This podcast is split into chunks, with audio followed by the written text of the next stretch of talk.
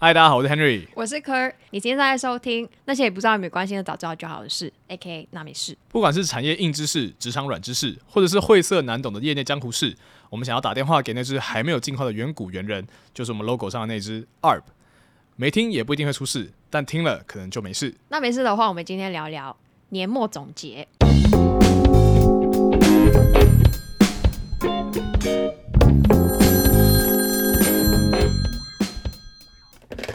哇，今天真的有够冷的。今天如果大家不在香港的话，突然间我们的气温掉到十度，今天只有10度今天只有左右九度，真的是有够冷。早上我出门上班的时候，那个手脚冰冷到那个行动迟缓。你知道香港有一个，你讲气温之后，大家会有一个比较 standard 一点的回法，就是啊，我家住哪边，再低两度哦。因为想想大概就是分比较城市一点的地方，然后大家上班都在那个呃市区嘛。然后如果是那种住在新界或者上水之类的朋友，一定会跟你说：“哎、我家在低三度哦。”这样这个超没有道理的，就是假设我住上水好了，然后我要去港岛上班，嗯这件事情在香港是很普遍的，对对不对？但是呢，那个车程距离大概是一个小时哦，对，所以你换算成台湾的语言，就是你人住在桃园去台北这样子。对对，然后每天通勤、哎，每你从桃每天从桃园去台北上班，再从台北回来，这呃我当然知道有人会这么做，辛苦你们了。但是这件事情不是 no，然后我们有六成的桃园乡亲每天都会去台北工作这种事情，但真的可能有六成的上水乡亲是有去港岛工作的这件事情，好夸张哦。我觉得主要是因为那边住的比较便宜一点，所以他家会选在那边。呃，住的话就租比较便宜，再加上那边买的食物啊或者日用品也是比较便宜一点的，所以大家就不会觉得一小时的通勤很久。我觉得大家也是习惯了这样子。但我以前有住过呃深山里面，所以之前通勤上学的时候是一个半小时，然后来回的话是三小时，可能有时候那个小巴在 delay 的话，可能就四个小时。但我很快乐，因为 通勤的时间我觉得可以做的事情很多。好扯哦！我高中的时候，我知道我同学住最远的，就我在台北上学嘛。我同学最远是基隆，基隆他说他他他说他每天来要一个小时，我已经对他是佩服五体投地了。哦然后，但是香港就是动不动就两个小时、三个小时的，然后还天天哦，我真的是哇，这个文化真的是不一样。我大学的时候跟自己 promise 过一个东西，就是我之后的工作不要每天坐地铁上班。虽然现在打破了，但也是比较 flexible，可以调整空间一点的上班时间跟日期，所以我觉得还可以。但是不然的话，如果你有去过金钟的话，就是每天通勤时间挤到不行，跟日本那个电车是一样的概念。嗯嗯嗯。对，我们现在录音的时间是呃圣诞节前啦，这一阵子突然香港变得超级无敌冷，然后所以我们刚刚就在讨论冬天应该要吃什么东西才会让身体暖起来。呃，因为天气很冷的关系，所以我哦吃了两个很进补的东西。哦，然后我刚刚听说，昨天有跟我一起吃饭的某个人，他流鼻血了，因为太补了。太补了。我昨天吃了两个比较算是山珍海味的东西，嗯一个是蛇，不知道大家有没有吃过蛇？它其实吃起来很像鸡肉。那香港的话，我们会把它丢进那种羹里面，就是那种很像糖，但是太白粉加很多的羹。哦吃起来那个身体会暖暖的，然后我们嗯会加那个有点像是脆脆的一个很像玉米片的东西，让它口感变比较好一点，哦然后再加一些醋或者姜丝进去做。哦那昨天也看到几家比较有名的蛇的店大排长龙，大家就很直观的想说，哎，天冷了要去吃蛇这样子。蛇在香港是一个很普遍的一个食材，其实很普遍，特别是冬天的时候。但是如果你看到可能呃比较贴近夏天的时候，那个店的那个生意就会变比较没有那么好，哦，因为你一吃进去，那个身体就会变热。，Yeah，是然后呃，除了蛇羹呢，我还吃一个叫蛇露的东西。哦，录这个字呢，其实是我们平常在讲那个录音的录，然后金字旁变成石头的石字旁。什么是录呢？它其实是一个广东话的一个量词，意思是一根长长的东西。所以如果大家有直接联想到的话，就是一碌高，那个碌就是一个量词的概念，所以其实蛇也是差不多概念的东西嘛。所以蛇鹿这个东西就是它身体某个长长的部分。你刚刚是不是趁着那个我们听众听不懂广东话这件事，讲了一个很不对的东西？没有很不对，我只是在教那个量词，就是我们平常会讲的东西。哎，不是了，不是，注意一下，我们的香港听众也不少，好不好？我香港听众也不少，然后平常在讲到底讲什么东西。然后我们也发现哦，这一年其实。美国的听众也很多哎，哦对，超惊讶的。我们从八月开始这个频道到现在，然后所以我们之前就有去看一下整个后台数据啊，看得到听众的分布区域在哪里。然后我们赫然发现，我们有大概三成的听众是来自北美洲，在遥远的你们，谢谢。对对，很感谢大家。但同时我也很想知道，就是你你们到底在哪里啊？我们的美国听众这么多的吗？而且我们是讲中文，对啊，我们讲国语普通话呢。我们美国的听众真的是非常的感谢大家的支持。那另外一个我吃的东西是，可能美国人会很有童年回忆的一个动物，就是小鹿斑比，梅花鹿。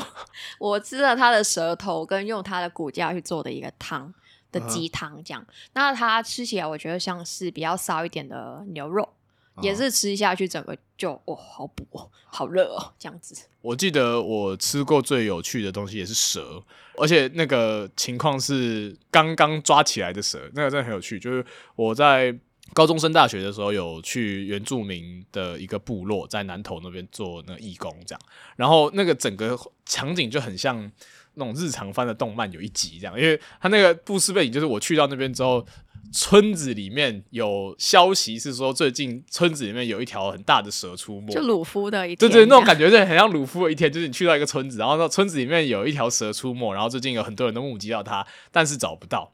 然后呢，就大概第去到第三天之后，就村子里面一阵骚动，然后呢，接着就看到很多男丁就这样跑出去，然后兵荒马乱一阵子，大概二十分钟之后，就听到一阵欢呼声。然后就听到大家说抓到了，抓到了，对，然后就有人拿那种捕蛇的那种叉，然后把一条那个蛇这样插起来，这样，然后就听到他们大声的说：“等一下来煮汤喝。”然后，然后，所以抓到的那个反应是煮来吃。对对对，是煮来吃。然后我当场就看到他们就是怎么怎么样把蛇最快速的处理掉，让它的血不会就是蔓延到全身就不好吃啊之类的。然后就开始放血啊，干嘛？然后把取蛇胆出来吃下来进补之类的。大概两个小时之后，我就被邀请去一个聚会，这样，然后就有一碗汤在桌上。我那时候没有意识到是什么汤，然后舀了一碗喝之后还蛮好喝的，有点像有放姜的鸡汤。对，其实蛇肉很像鸡。对对对，然后。然后啃一啃，就是吃的时候就很像鸡肉。然后我说：“哦，没有，这刚刚那条蛇啦。”哦，对，但那还蛮好吃的。然后就也很难忘啊。当下的确那时候也很冷。但是吃下去之后，就整个人很暖，对，会整个热起来。我之前有跟就是男朋友讨论过，如果有外国的朋友来香港的话，我们会带他吃什么东西。我们也是异口同声说要带他去去吃蛇，不见得会接受。我觉得就是带他尝试一个比较不一样的东西吧。现在天气很冷，所以就很有那种年末的感觉嘛。尤其是我们现在录音时间是圣诞节之前，所以之后就是圣诞节。那在大家听到这个 podcast 的时候，就应该就是二零二三年我们最后一集跟大家在这边讲讲话。所以呢，我们打算这一集就来跟大家做一个我们的一个年末总结，跟大家分享一下说我们这一年的收获。希望大家一起来一起想一想这一年大家做了什么事情，然后还有对明年的一些期许。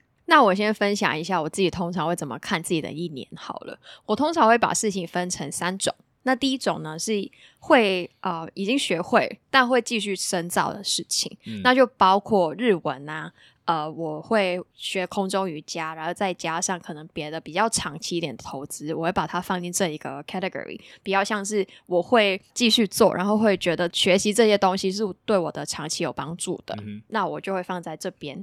那今年学到的其中一个新的东西，然后我也觉得会继续深造的事呢，我觉得是日本酒。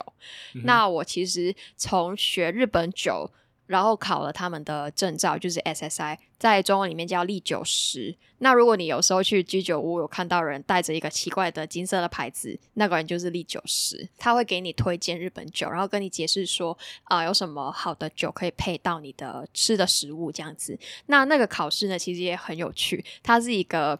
呃，从日本过来的考卷，然后它有翻译做中文，所以我考的是一个叫国际历酒师的呃证照。那它的试卷呢，其实是分了三份。那第一份呢，它是比较知识性的，它是一些短答题跟一些啊、multiple choice。嗯那这个就比较简单一点，你只是要记得它的一些简单的历史啊，或者它酒是怎么做的，它改变了什么东西，会怎么影响它的口感之类的。嗯然后第二份呢是一个作文，为什么会有作文呢？就是它的题目其实是说，因为历酒师他的目的是要介绍日本酒给广大的民众，所以嗯其实他要考到你的一个能力是你要怎么推广日本酒，所以你就要写一个、哦呃选一个种类的酒，然后介绍说你要用什么的活动去推广这项酒。那为什么这个是值得考的东西呢？是因为不同的日本酒它有不同的特性，它也适合不同的食物，再加上它会适合用不同的器具来喝那个东西。例如说，呃，比较冷的日本酒的话，你可能用一些比较像玻璃啊或者嗯冰冷的器具；热的话就比较会用可能是陶瓷之类的。所以里面还是有一个比较专业的知识在。嗯，那最后一份呢，就是品尝日本酒。那他写的东西，呃，有点像是你觉得它的味道是怎么样的，它的那个 lingering 有多长。我觉得它最后有一个部分还蛮有趣的，就是你喝了那个酒，你觉得它有什么需要注意的点？什么是需要注意的点呢？就是一些你觉得这酒不好的地方，哦，但是因为你是一个推广的人，哦所以你不会跟他讲说，哎、这个酒什么什么不好，而是你要注意什么东西。例如说，呃，这个酒的那个古酒的味比较重，我觉得新手不适合。简单来讲，就是很难喝。对，所以如果要大家下次去买日本酒，然后那个人跟你说，哎、这个可能新手有点不懂哦，你就知道是怎么怎么一回事。那这是我觉得我之后还会继续深造的事情，也透过这个东西，其实认识了很多不同的朋友。嗯那第二个类型呢，我觉得是我今年解锁到的新技能。嗯，我这个人啊，就是很喜欢把自己的人生变成打怪的游戏。嗯，但是我打怪来讲的话呢，也不是要指导黄龙去打那个最大的 BOSS，我比较喜欢就是学不同的技能，有点像是这期很红的那个，你有看那个吗？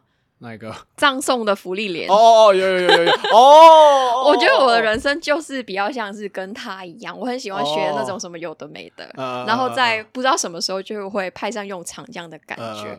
那我这年学了两个东西，我觉得还蛮有趣的。第一个是钓虾，你在笑好容。好老派哦，我觉得在台湾，就是我跟每一个台湾人讲我会去钓虾，他们反应都一模一样。毕竟就是大家想到那个场景比较像是对啊，就是黑道火拼的地方，没，错，但是香港的话，我觉得有点不一样啦。他就是享受钓虾的过程，然后最后烤虾子来吃，听起来也是老人的事情，但是我觉得很好玩，因为它是一个呃比较简易版的钓鱼。嗯虽然他也不懂钓鱼的乐趣对对对，我也不懂钓鱼的乐趣是乐趣是什么，但我觉得它比较像是一个 gamify 的钓鱼，因为它上钓的次数会比较多一点，然后你可以嗯尝试的次数也比较频繁，所以你可以就是一直在练习的感觉，我觉得很棒。然后到最后也是有很多的虾子可以吃。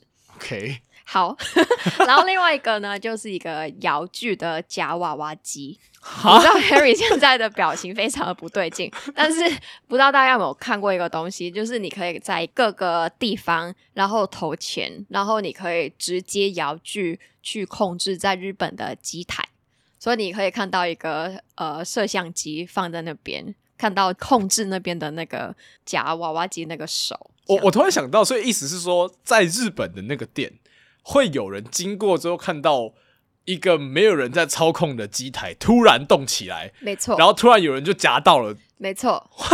然后因为那种那种地方就是全部都是做那种摇具的，它可能有某一区是做摇具的啦，然后嗯。可能你开车到那边还是可以玩到。然后很有趣的是，因为如果你夹到之后呢，它会放一个全屏的一个什么恭喜你夹到之类的，嗯。但是有时候会有 delay，你就会嗯。看到一个人的手在那边。把那个东西放回原位，因为他要让下一个人玩。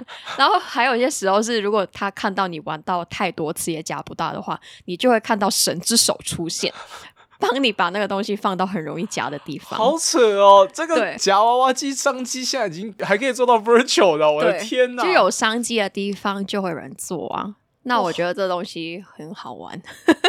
我觉得从科技跟商业角度去思考比较有趣。这个这个游戏本身，我我我是没有很能懂，不，anyway，我们葬送的科很喜欢。对对对，没错。然后我觉得最后一个 category 就是下年想要学的东西啦。嗯那之前有提过，我学到日本酒的一个证教证照照，所以接下来应该会考一个葡萄酒的。然后我这阵子也哦开始学调酒的部分，就一直往酒的方式呃发展。